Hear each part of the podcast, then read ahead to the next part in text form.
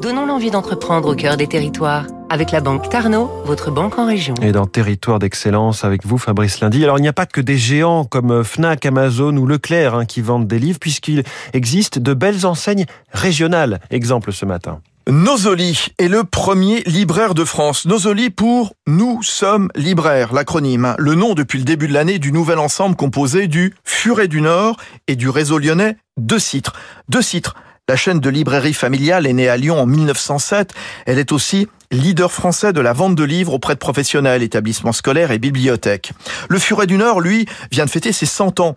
Libraire depuis 1921, il avait ouvert la première librairie française en libre service en plein centre de l'île. Le nouvel ensemble qui s'était constitué il y a deux ans face à la concurrence du e-commerce et de la grande distribution possède une trentaine de magasins physiques, plus deux sites interactifs spécialisés dans la numérisation bibliographique, physique et digital pour clients particuliers et professionnels.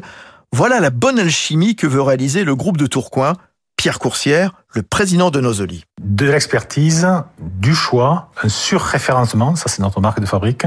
Dans une librairie, vous trouvez surtout des gens qui vous accompagnent dans l'envie de lire.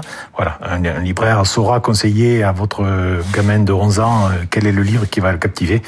Et si vous ne trouvez pas euh, dans le réseau physique ce que vous voulez, il faut qu'on puisse vous accompagner euh, via Internet pour vous livrer chez vous ou sur l'endroit de votre choix. Nosoli, qui s'appuie donc sur ses deux jambes, veut grandir sur le web et continuer de mailler le territoire en regardant comment plusieurs réseaux régionaux pourraient le rejoindre.